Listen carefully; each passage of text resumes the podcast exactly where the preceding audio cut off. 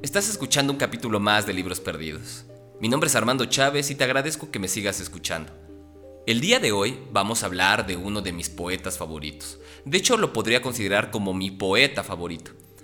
Me refiero a Fernando Antonio Nogueira Pessoa, o mejor conocido como Fernando Pessoa. Este poeta nace el 13 de junio de 1888 y muere en el año de 1935, un 30 de noviembre, en Lisboa, Portugal. Y bueno, sin muchos preámbulos, pasemos a hablar de Fernando Pessoa y su obra.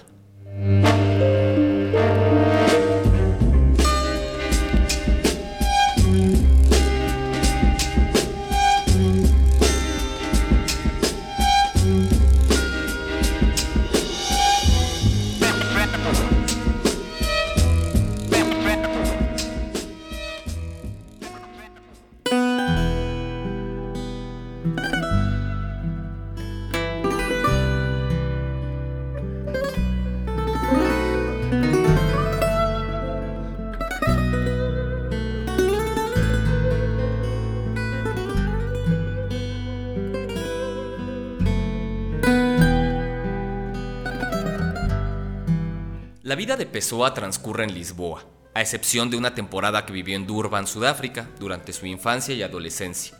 Pero después de aquellos años sudafricanos regresa a Portugal y se instala nuevamente en Lisboa, lugar del que nunca saldrá más y en el que morirá. Si revisáramos la vida de Fernando Pessoa encontraríamos una bastante sencilla. Su biografía, lo que llamamos datos reales, comprobables, sería bastante corta.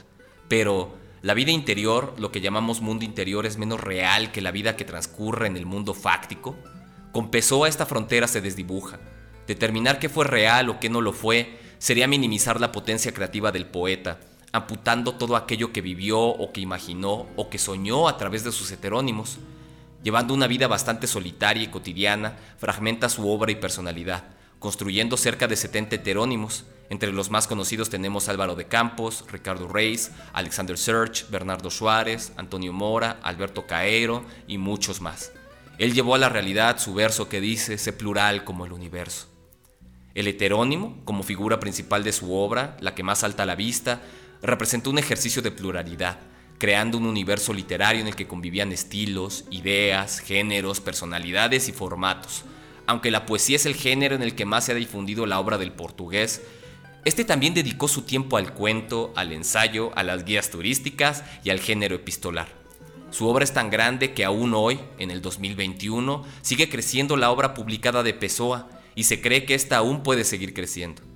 Aunque los heterónimos contaban con vida propia e independiente, se considera que los escritos de Bernardo Suárez son los que mejor reflejan la existencia de Fernando Pessoa. Él mismo lo consideraba el más cercano a su personalidad, un semi-heterónimo. Por lo tanto, el libro del desasosiego obra que se le atribuye a Bernardo Suárez, puede leerse en clave autobiográfica, aunque nunca sabiendo dónde empieza y dónde acaba la vida de uno o del otro. Tanto ha sido el impacto de este heterónimo que la editorial Hermida anexó varios textos de Suárez en su edición de los diarios de Fernando Pessoa. Podríamos pasar horas, dedicar seminarios, mesas de diálogo, y no agotaríamos el tema y el universo que es Fernando Pessoa alejado de las vanguardias de su época, de las modas, del cosmopolitismo, del culto a la personalidad, nos legó una obra amplia, rica, diversa y compleja, algunas veces chocante, otras veces inspiradora, otras más melancólica, pero la lectura de Fernando Pessoa nunca nos dejará impasibles. Fernando Pessoa no es solo su biografía, pero tampoco fue solo su obra. Fumador incansable, bebedor, escritor, oficinista, místico sin fe, soñador, siempre de traje y de gafas circulares. Su vida y obra son la evidencia del estoicismo y la soledad, y lo constatamos con el último verso que escribió antes de morir. Yo no sé lo que traerá el mañana.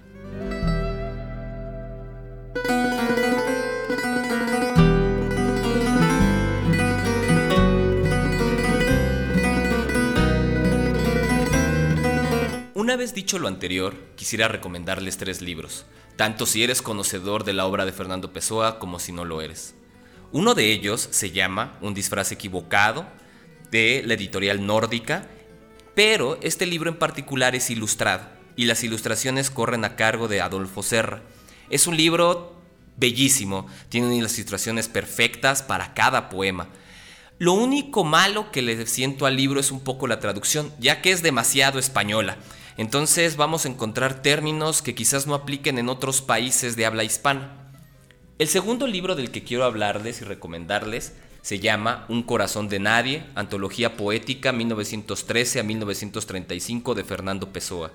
Este es editado por la Galaxia Gutenberg y aquí vamos a poder encontrar poemas de Alberto Caero, Ricardo Reis, Álvaro de Campo y del propio Fernando Pessoa. Esta edición, además, es bilingüe. Vamos a encontrar de un lado la versión en portugués y del otro lado la versión en español. Y por último, quisiera recomendarles otra antología que se llama Pessoa Múltiple, Antología Bilingüe Fernando Pessoa. Este es editado por el Fondo de Cultura Económica y este me parece un poco más completo. ¿Por qué? Aquí vamos a encontrar, claro, poemas de Fernando Pessoa, de Caero, de Álvaro de Campos, pero también vamos a encontrar poemas en inglés y en francés escritos por Pessoa, el Rubayat, que este es un caso bastante raro, porque los Rubayats de Fernando Pessoa yo solo los había encontrado en una pequeña editorial que ahora ya no existe, que se llama Verde al Lago, y que ahora los recupera esta antología del Fondo de Cultura Económica, lo cual es bastante bueno. Y bueno, también vamos a encontrar poemas de otros heterónimos más pequeños como Alexander Search. Y bueno, ya que tienen estas recomendaciones, pasemos a leer algo de la obra de Fernando Pessoa.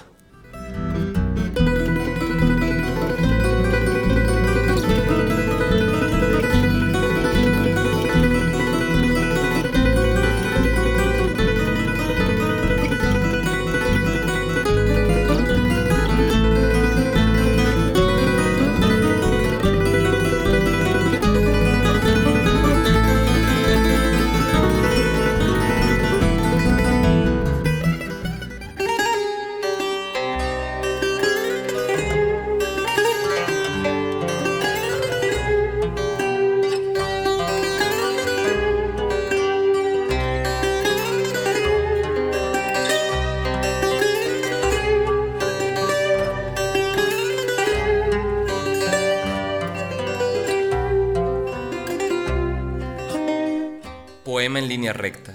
No he conocido a nadie a quien le hubieran dado una paliza. Todos mis conocidos fueron campeones en todo.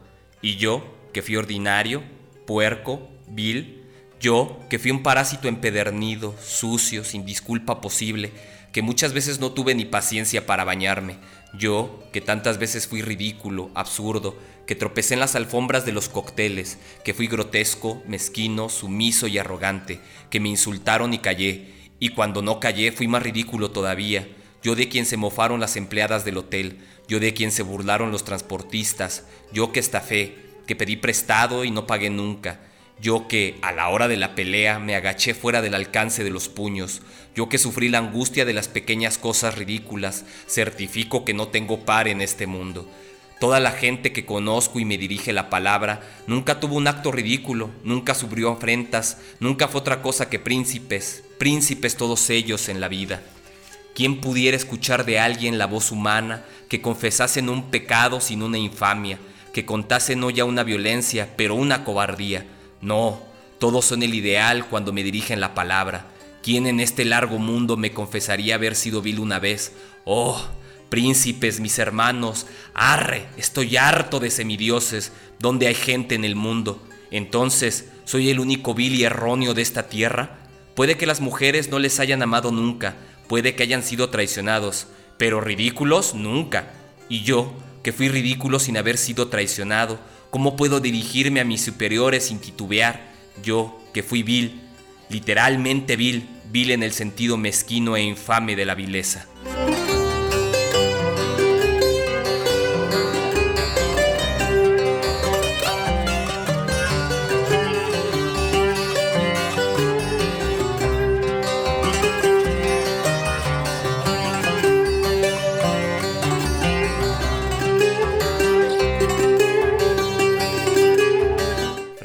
43 del guardador de rebaños. Desde la ventana más alta de mi casa, con un pañuelo blanco, digo adiós a mis versos que parten hacia la humanidad. Y no estoy alegre ni triste, este es el destino de los versos. Los escribí y debo enseñárselos a todos, porque no puedo hacer lo contrario, como la flor no puede ocultar el color, ni el río ocultar que corre, ni el árbol ocultar que da frutos. Ved que ya van lejos, como en la diligencia, y yo sin quererlo siento pena como un dolor en el cuerpo. ¿Quién sabe quién los leerá? ¿Quién sabe a qué manos irán? Flor, me tomó mi destino para los ojos. Árbol, me arrancaron los frutos para las bocas. Río, el destino de mi agua era no quedarse en mí. Me resigno y me siento casi alegre, casi tan alegre como quien se cansa de estar triste. Idos, idos de mí, pasa el árbol y se queda disperso por la naturaleza. Se marchita la flor y su polvo dura siempre. Corre el río y entra en el mar y su agua es siempre la que fue suya. Paso y me quedo, como el universo.